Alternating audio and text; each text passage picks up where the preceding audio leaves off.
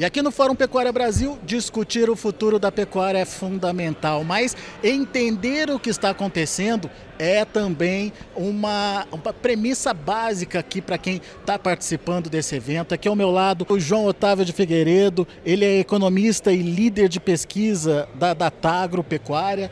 Ah, afinal de contas, João, o que está acontecendo com o mercado? O pecuarista está meio assustado com tudo que vem acontecendo aí nos últimos anos é, períodos de preços que tradicionalmente se comportavam de um jeito estão se comportando de outro, é, investimentos em produtividade que estão trazendo é, ofertas muito grandes aí para o mercado. Enfim, é uma nova pecuária acontecendo no Brasil?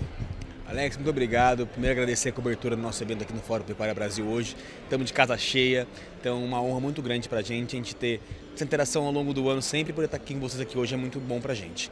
É que realmente é um, é um, ano muito complicado, né? um ano que é, como a gente colocou na apresentação hoje, a arroba em São Paulo já caiu 20% esse ano, saímos de 2,94 para 2,33 ontem, foi o piso de preço.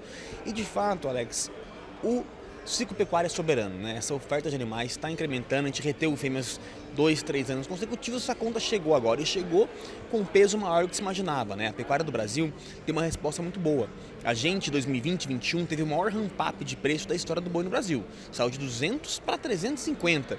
Então fez com que o pecuarista não só produzisse mais gado, mas com mais qualidade. O boi não só, como você bem colocou, está com uma porta maior número de cabeças, mas também com peso médio de carcaça cada vez mais elevado. Então isso está fazendo que pressione bastante. E uma combinação, infelizmente, de tempestade perfeita negativa para o esse ano. A gente está em um mercado interno que não consegue absorver todas as demandas. A competição com frangos é latente, o frango caiu acima do boi gordo, então tem uma competição proteína, não está um colosso consumo no mercado interno. A gente muito bem colocou isso. Julho, um mês bastante é, não tão bom também, férias escolares, vários fatores colocam isso para o consumo cair. O mercado internacional estava dando suporte, caiu bastante, a gente teve um incremento de oferta de toneladas exportadas no mundo. A Austrália aumentou a produção esse ano, a Argentina aumentou a produção esse ano. Então a gente viu que a queda de preço lá fora foi acima do boi no mercado físico. A gente estava exportando a carne a 7 mil dólares, que é para 4,800, 4,500 SX ontem. Então uma queda de 30%.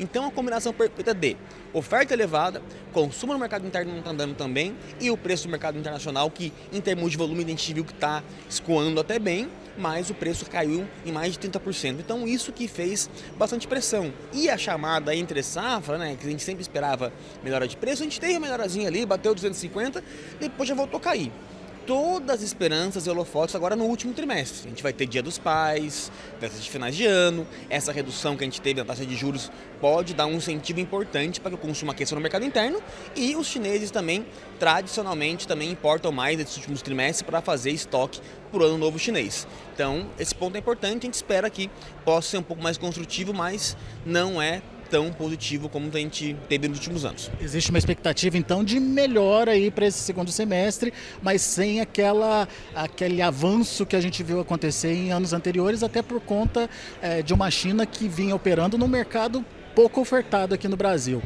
O que, que o produtor tem que fazer então nesse momento? Ou qual o cuidado maior que ele precisa ter? O produtor precisa estar atento aos seus custos, como sempre, né? Eu acho que mais importante que preço nominal é margem, importa que você tenha receita com essa produção. A gente teve uma oportunidade muito interessante de compra de gado de reposição, caiu bastante o gado de reposição também. Preço de insumo a gente colocou também aquela relação de troca de saca de milho com arroba, tá em patamares atrativos também. Muita gente carrega um custo do ano passado, eu falo a sabedoria de custo, fala, mas eu comprei bezerro ano passado ainda, então tem um carrego de custo do ano passado, mas quem aí fez posições interessantes, tem mecanismos também que podem de proteção pecuarista, seja em bolsa, seja da tua termo. Então ele tem que olhar. E a pecuária, Alex, é uma cadeia de longo prazo. A gente sabe que vai ter anos que o ciclo pecuário oferta muito, as margens diminuem. A gente tem que fazer receita como fizeram bastante anos anteriores para poder suportar esses momentos de oferta mais elevada que depois ele volta a se equilibrar. Agora, a sua expectativa é que o produtor, o pecuarista, ele atravessa bem esse momento ou ele não está entendendo esse mercado ainda, João? Ele atravessa bem esse momento. Quem está aí com pressões estruturadas, por exemplo, de confinamento, de semi-confinamento, já tinha previsão que o preço ia cair esse ano, então fez travas importantes, está monitorando melhor seus custos. Condição de pastagem melhorou um pouco também, que é um agravante nessa conta para ajudar a aumentar a oferta. Então ele está atento, a gente sabe que a pecuária cada vez mais está se profissionalizando, não só o pecuarista, como a indústria também. A gente vê que é um mercado que exige, como todos os outros, né, um nível de tecnificação muito maior. Então, monitoramento de custo no detalhe, antecipar essas turbulências de mercado é muito importante. Claro que algumas coisas são exógenas, como por exemplo uma China que embarga 29 dias, isso não tem como prever, mas de dentro da porteira ter o máximo controle possível para poder ter aí condições importantes. Muita gente esse ano, por exemplo, não teve margem na venda, mas conseguiu recompor o rebanho com reposição atrativo, então tem que entender a cadeia como um todo e que não é a pecuária uma, um tiro curto, não é uma prova de 100 metros rasos. Né? Os pecuaristas estão na atividade com uma maratona, famílias que trabalham muito tempo a isso, então quem consegue ter uma gestão desses momentos difíceis, quando o momento de abonança vem, ele está preparado para receber melhor também. Agora, a gente tem aí um processo de aumento de oferta acontecendo e deve continuar aí, é, pelo menos por mais algum tempo. É, a demanda, o que, que é preciso fazer? É, questão do mercado interno, o incentivo ao consumo, a melhora da, da, do consumo per capita, só depende da economia ou dá para a gente fazer diferente? Você para a indústria nesse momento, por exemplo, que a gente está vendo no Dia dos Pais de promoção de picanha, né? então o setor cada vez mais tem se comunicado, tem feito diferença nos seus produtos, né? cada um colocando mais qualidade. A gente tem atração importante também, a competição com outras proteínas vai estar sempre presente. Então a gente pode fazer isso, mas é importante que a economia como um todo volte a recuperar. Esse ponto eu acho que é o mais construtivo para o final do ano, é o corte da taxa de juros, que realmente permite que o brasileiro possa ter um pouco mais de dinheiro no bolso. A gente sabe que é muito sensível à renda, ganhou um pouquinho melhor, a gente vai confraternizar também com nossos familiares, é né? algo tradicional, cultural do Brasil, a gente celebrar e as festas sempre fazendo churrasco. Então, é um setor que tem que se posicionar, tem que se defender em relação a alguns ataques muitas vezes injustos que a gente recebe no mercado internacional, da imprensa internacional que sempre acusa o Brasil de ser o vilão. a gente sabe que esses vilões existem, mas eles são minoria num setor muito grande que faz as coisas de maneira correta. E a demanda externa? Parece que a China já chegou num topo ali de consumo? Não, a China tem espaço para crescer consumo. O chinês está comendo hoje entre 6 a 8 quilos per capita ano. Eles têm espaço para aumentar isso. A gente sabe que a principal proteína lá é a proteína suína, frango cresce bastante também, mas o boi é algo em ascensão na China, né? Eu tive a oportunidade de visitar lá, realmente muitos chineses foram comer uma carne bovina pela primeira vez com mais de 30 anos. Então é uma novidade desse mercado que tem crescido bastante, eles estão aprendendo a consumir isso e tem muito prazer e satisfação, quem gosta de carne sabe muito bem o que eu estou falando. Eles vão continuar crescendo, e não só os chineses, a gente tem também que atacar outros mercados, né? A gente vê geografias como Indonésia, como Japão, Coreia do Sul. Cada vez o Brasil abre mais mercado, estamos exportando carne para mais de 120 países, né? Então, o Brasil também tem que continuar o incremento de produzir e exportar para a China, mas também olhar outros players que a gente está fazendo isso e isso deve crescer no futuro. Para a gente finalizar, João, investimento do produtor nesse momento, para onde ele deve direcionar esse investimento? É aumentar a produtividade, é melhorar a estrutura da fazenda, é investir no, no processo de comercialização, enfim, o que, que pode ajudar ele nesse momento na hora de investir?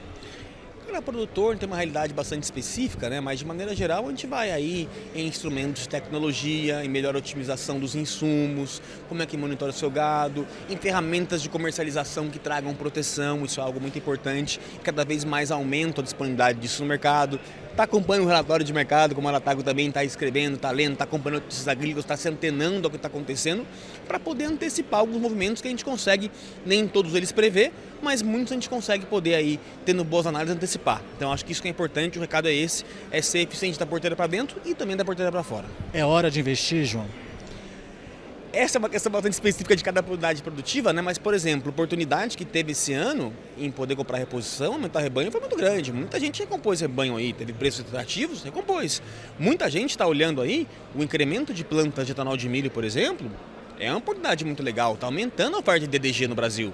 Então você fazer sistemas integrados com outras culturas, eu acho que é o futuro da pecuária. Os grandes confinadores hoje, muito deles têm seu milho próprio produz o DDG, então de alguma maneira falera de milho. Então acho que sim, a integração eu acho que é a grande virtu, virtude que vai levar a pecuária para o futuro. Tá, então recado do João Otávio, cada um tem o seu momento de pensar no seu investimento, mas muitas dicas importantes ainda virão aqui do encontro que acontece em São Paulo, Fórum Pecuária Brasil, promovido pela Datagro.